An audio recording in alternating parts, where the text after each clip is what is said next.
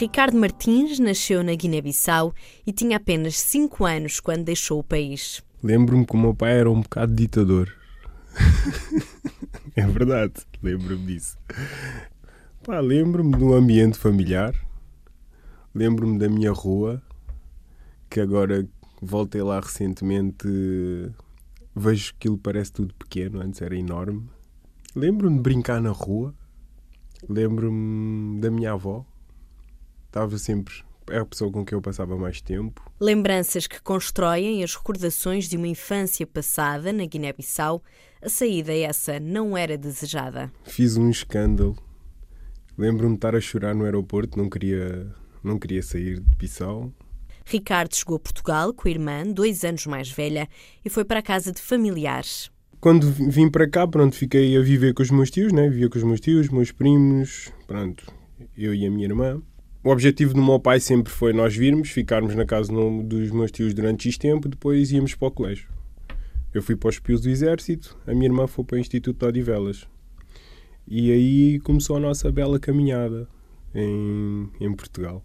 Eu posso dizer que cresci basicamente nos pios do Exército, fiz-me homem lá. Tudo o que sei aprendi nos pilos, aquela disciplina, rigor, persistência, lutar pelas coisas, tudo aprendi nos pilos de exército. Digamos que pronto, os meus graduados foram os meus pais e a minha mãe. Agora, depois de várias experiências profissionais, Ricardo é chefe de si próprio. Saí dos pilos, andei a navegar. Fui fazendo eventos, tirei um curso de gestão de organização de eventos, fazia viagens finalistas, sempre fiz desporto. E entretanto fui fazer a formação cardio fitness e musculação. Comecei desde então a trabalhar em ginásios, depois é aquela coisa da família, ai não tens de tirar uma licenciatura. E então acabei por escolher o curso de marketing porque estava a organizar pá, eventos, achava que assim, parte da publicidade era uma coisa interessante. Acabei por fazer a formação em, em marketing, mas nunca foquei-me naquela área. E então segui sempre desporto, desporto, desporto. Depois comecei a trabalhar, em vários ginásios, acabei de trabalhar no, no Homes Place, aqui em Portugal, foi o último ginásio que eu trabalhei, e tive uma aventura para ir para Cabo Verde, fui lá abrir um ginásio, acabei por abrir três ginásios, tudo pronto, trabalhava com outras pessoas, abri ginásios, dei formação, o que é que acontece? Que ainda se vê que em África existe pá, necessidade de tudo e mais alguma coisa. Tudo e mais alguma coisa. Porque, principalmente na área de desporto, que ainda é muito desconhecido, em que as pessoas que estão lá não têm muita experiência na área, principalmente o fitness, então é, era zero em Cabo Verde. Posso dizer que foi um trabalho duro implementar tudo e mais alguma coisa, mas dei o meu contributo. Depois voltei uh, para ficar com a minha mãe, que estava cá sozinho, já tenho uma certa idade. Uh, voltei para cá e disse: pá, tenho que fazer alguma coisa. E pus na minha cabeça que nunca mais vou trabalhar para ninguém. E nunca mais vou trabalhar mesmo. E então comecei a, a montar o meu ginásio, chama-se RM Fitness, fica localizado em Odivelas. É, é um ginásio personalizado, lá prestamos serviço de personal trainer, digamos, mais personal trainer um conceito diferente em que o cliente vai e tem aquela hora só para ele, o ginásio inteiro é só para aquele cliente durante aquela hora e pronto, e dou aulas de boxe, que é a única aula de grupo que agora estou a dar. E depois de tantos anos em Portugal, o que continua a deixar saudades? o clima. Acho que, que eu não, nunca gostei do, do frio. E então o que eu tenho mesmo saudade é do, do sol. Eu gosto do sol. Gosto do clima, da liberdade que existe em África. Não, tipo, posso andar de chinelos, posso andar sem t-shirt, posso andar como eu quiser.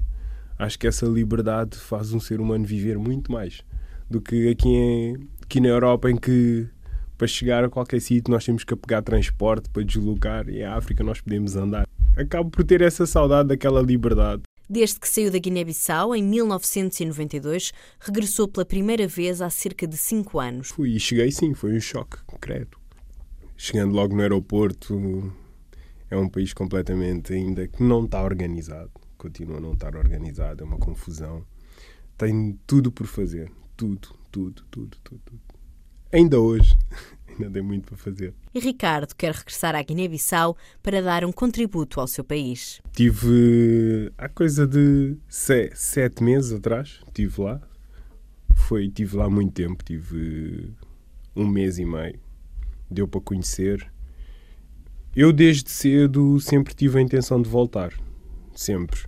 Digamos que eu gosto da política, sem dúvida alguma, acho muito desafiante. E sempre uma coisa que pus na minha cabeça, eu quero contribuir para o meu país com alguma coisa.